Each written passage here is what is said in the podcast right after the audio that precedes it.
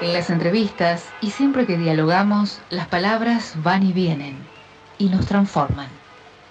Una palabra no dice nada y al mismo tiempo lo esconde todo. Bueno, y siguiendo con la línea del programa, en particular vinimos hablando de ciencia, tecnología, recién saludamos a Daniel por la geología.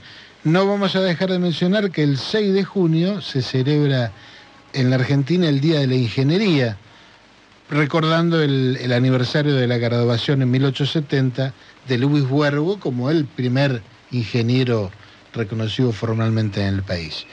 Y en orden a eso tenemos el gusto de saludar a una ingeniera también, mecánica en su caso, y estoy hablando de Alejandra Portatadino, que es especialista en hidrocarburos, en recursos energéticos, eh, integra Tandanor y bueno, tiene una serie de actividades que iremos, iremos tocando a lo largo de la entrevista. Así que tenemos el gusto de saludarte Alejandra, Claudio Angelini, quien te habla, Juan Reginato y Daniel Guerín desde aquí Nacional Bahía Blanca. ¿Qué tal? Bueno, me encuentran en el medio del Paraná en una caravana náutica de soberanía que vamos a ir a Puente Quebracho. Ah, pero qué bien, qué bien. Sí, sí, estamos en este momento navegando hacia Punta de Quebracho, un montón de lanchas con militantes, banderas argentinas, sindicatos, organizaciones civiles, empresas como Tandanó. Buenísimo. Alejandra, Juan Resinato te saluda. Eh, ¿Podés contarnos por qué van a Punta Quebracho? Primero porque estamos peleando por la soberanía del río Paraná, eh, la nacionalización de los recursos, que se deje de llamar hidrovía porque es una troncal. Y, y bueno, y precisamente es el día hoy de la soberanía, ¿no?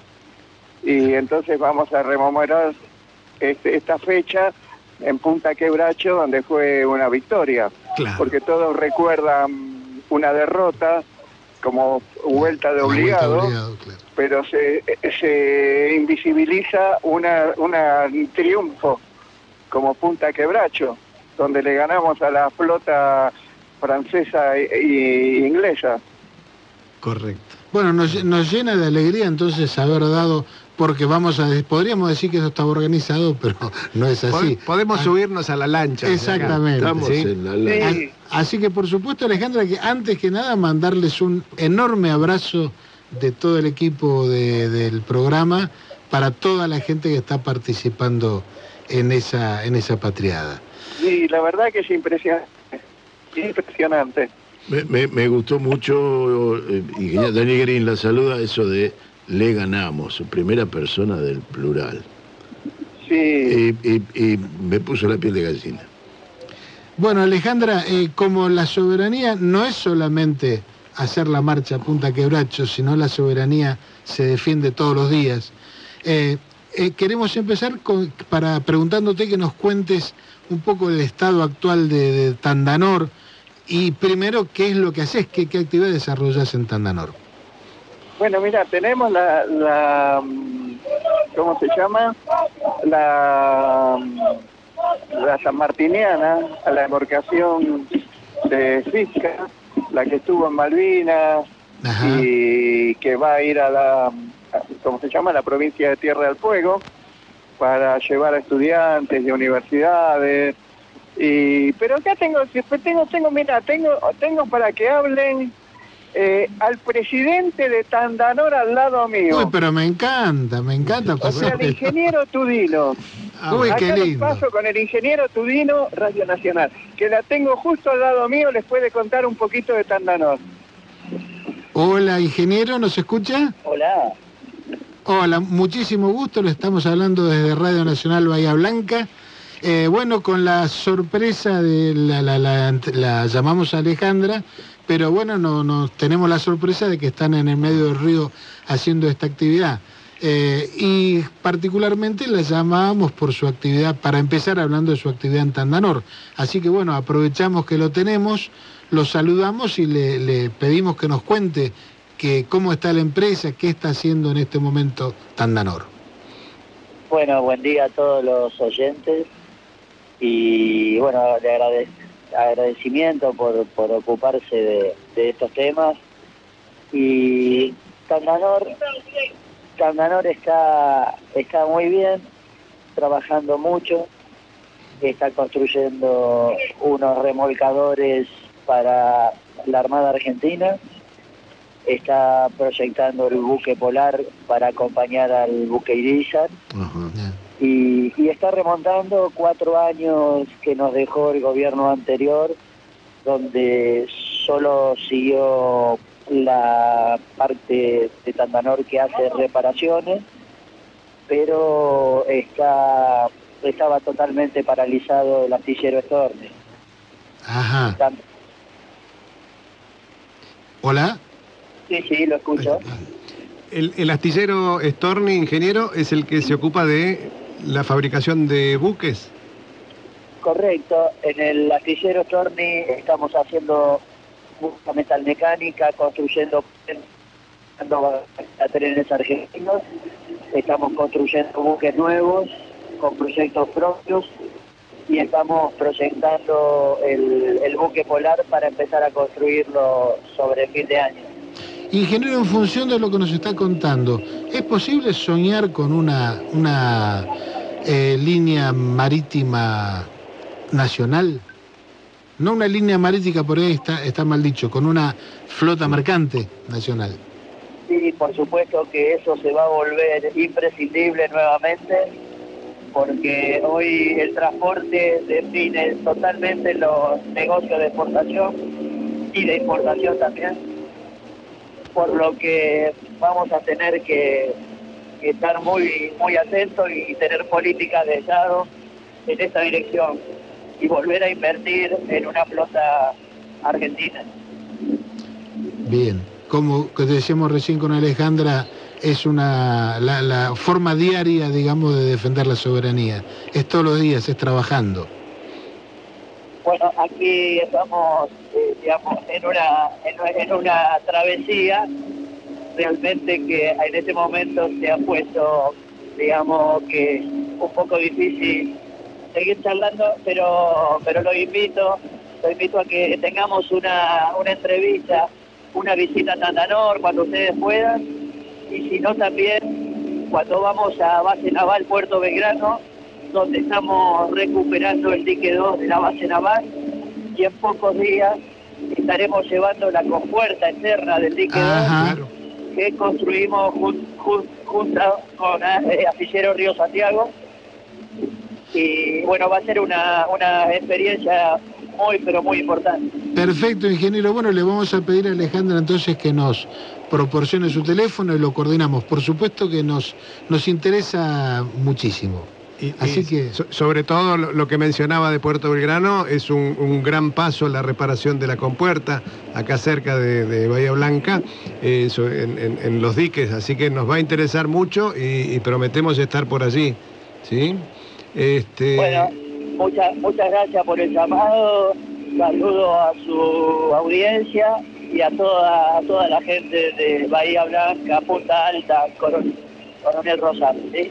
Muchísimas gracias. Muchísimas gracias. Un abrazo. Seguimos hablando con Alejandra. Hola. Ay, Hola Alejandra. Bueno, eh, antes que nada agradecerte este contacto que nos has hecho tan Eh, azarosamente. La gestión de prensa que hiciste no tiene valor, ¿eh? Te vamos a nombrar productora del programa. Y acá en vivo y en directo estamos transmitiendo. productora emérita. Eh, sí, lo, lo habrás escuchado el ingeniero. Realmente a nosotros es un tema que venimos siguiendo de cerca y en especial esto que nos decía de las compuertas del dique de aquí de Puerto Belgrano, que si bien es otro partido, pero es como si fuera Bahía Blanca, es, lo mismo. Sí, sí, la, la verdad que en Fernando estamos trabajando mucho. Eh, hay un equipo muy bueno de profesionales, trabajadores. Y bueno, nada, hay un orgullo pertenecer a este astillero. Alejandra, Hacemos patria. Mm. tal cual. Por supuesto. Tal cual. Hay, hay varios temas para, para ver, pero hace un rato nosotros hablábamos de dos modelos, dos modelos de país. ¿no? Hacíamos referencia a la línea de, de satélites, pero creo que aplica a todas las actividades. Hay Bueno, nosotros en Tandanor tenemos un modelo productivo. O sea, la industria naval mueve mucho trabajo, directo e indirecto, mano de obra calificada, ingenieros, técnicos, operarios. Y, eso es lo que necesita Argentina para salir adelante. Correcto, sí. ¿Y, y cómo ves la perspectiva de, de, de ese modelo? Es decir, nosotros tenemos la sensación en distintas áreas que hemos ido estado, que, que pudimos ir hablando con, con distintos actores de distintos sectores de la economía, en las cuales en todas se repite como un patrón, ¿no? Hay un, crecimiento de la actividad, de la inversión y demás que llega hasta el 2015, después tenemos cuatro años de deterioro y luego vuelven a subir. ¿Algo parecido pasó en Tandanor? Claro, nosotros tuvimos un desastre, lo que fue el macrismo, que cerraron el astillero Storni, porque Tandanor tiene dos partes. Un, un astillero de reparaciones navales, que es Tandanor, y otro que es el astillero Storni, que es construcciones. Todo eso forma el complejo industrial naval argentino. Ajá. Bueno, eh, lo que es el Storni estaba cerrado en el en Macri. Y bueno, se volvieron a romper los caden los ca- las cadenas, romper las cadenas, los candados y empezar a producir nuevamente. ¿Cuántas personas trabajan hoy en Tandanor, más o menos? Eso es un- 500 personas de mano directa y 300 indirectas. Y, adelante, Ah, perdón. 200 personas. Alejandra, te quería preguntar, sacándote un poco del ámbito de Tandanor, nosotros sabemos que vos participaste en el estudio de impacto ambiental en la usina de Río Turbio. No, lo que, lo que estuvimos, ah, sí, en Río Turbio hace muchos años, fue cuando fue la, la movida de Greenpeace para que no se construyera la central termoeléctrica. Eh, nosotros, yo en ese momento estaba integrado a Green Cross, eh, una fundación internacional de medio ambiente, desastres naturales y antrópicos, e intervenimos con, con ingenieros, con un grupo de ingenieros, demostrando que la central térmica del río Turbio, o sea, era mínima la contaminación que generaba, y de no tenerla, el daño ambiental que se iba a producir por pobreza, la pobreza genera daño ambiental Claro. en esa ciudad, iba a ser mucho más grande. A su vez de tener una ciudad de frontera completamente abandonada.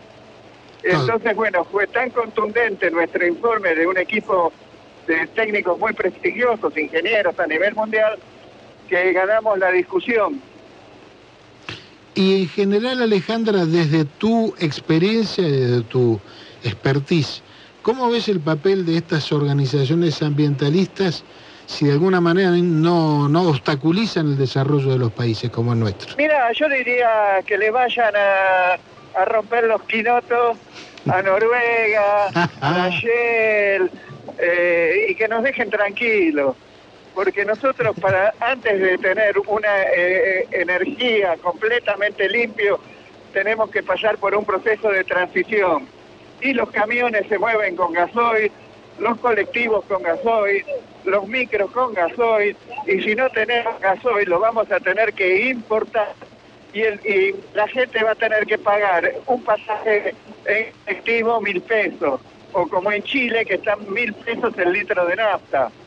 ¿Se entiende? Claro. Entonces, eh, que, o sea, Argentina necesita hidrocarburos. Es decir, que esas, esas organizaciones vienen a obstaculizar intencionalmente el- nuestro desarrollo. Claro, tiene un discurso muy lindo, muy bonito, Muy verde. muy naí, pero el daño que producen a la productividad de un país es terrible. Y, y eso no quita que todas esas actividades se puedan hacer empleando las mejores técnicas conocidas de cada una de las especialidades, ¿no? Pero claro, nosotros estamos en una transición para energías limpias. Estamos con las con represas, generadores eléctricos, estamos con las candulas, plantas nucleares que son 100% tecnología argentina. Hicimos una nota en el CAREM eh, hacia fines del año pasado. Bátira tenemos molinos eólicos, pero eh, lo que pasa es que en un país que se está industrializando, la cantidad de que necesita, solamente con energías limpias no la consigue en este momento.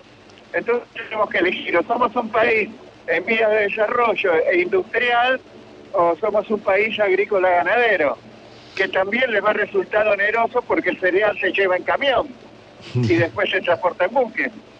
Totalmente, totalmente. Eh, plantearse a esta altura de la historia un país solamente agroexportador es, es descabellado, digamos. Todos sabemos que, que no alcanza. Lo que pasa es que Hola. No, se cortó la comunicación. Sí, bueno, vamos a intentar recuperarla. De todas maneras, ya estábamos terminando. Luego nos, nos comunicaremos con Alejandra por privado. Bueno, ¿qué me dicen de lo que acabamos de escuchar? Eh, So- Ahí está. Ah, acá la- acá la acá tenemos. volvió, volvió, la hemos perdido. Ahí no-. ¿Nos escuchás, Alejandra? sí, Ah, No te- en un Bueno. momento te perdimos. Sí, sí, porque estábamos pasando por una zona sin señal. Lo que le quería decir, Argentina tiene la mayoría de los elementos de la tabla periódica, eh, los minerales industrializables. Imagínense, nosotros tenemos las industrias con los minerales, dejamos de fuera de carrera a Europa, que Europa tiene que traer de afuera los minerales con mayores costos por flete. Entonces, teniendo 450 facultades de ingeniería, con 700 carreras entre posgrado y doctorado, somos un enemigo potencial para aquellas potencias que no tienen recursos. Entonces, necesitan que seamos un país agroexportador y mineral exportador en bruto, sin industrializar. Sin ninguna duda. Alejandra, el, el desarrollo tecnológico, en definitiva, hace a la libertad, a la soberanía, a la felicidad del pueblo y a la grandeza de la patria. Te damos un millón de gracias por este rato. Por ahí te vamos a llamar en otro momento que tengas, que estés más cómoda con, con buena señal de teléfono Y- y, y vamos- seguiremos charlando tranquilos. Y- Un, un abrazo grande. Un gran abrazo y, prometemos. Y si hay visita en Tandanor, desde ya que nos anotamos. Por supuesto. Sí. Muchas gracias, Le Alejandra. mandamos un abrazo muy grande, Alejandra. Gracias.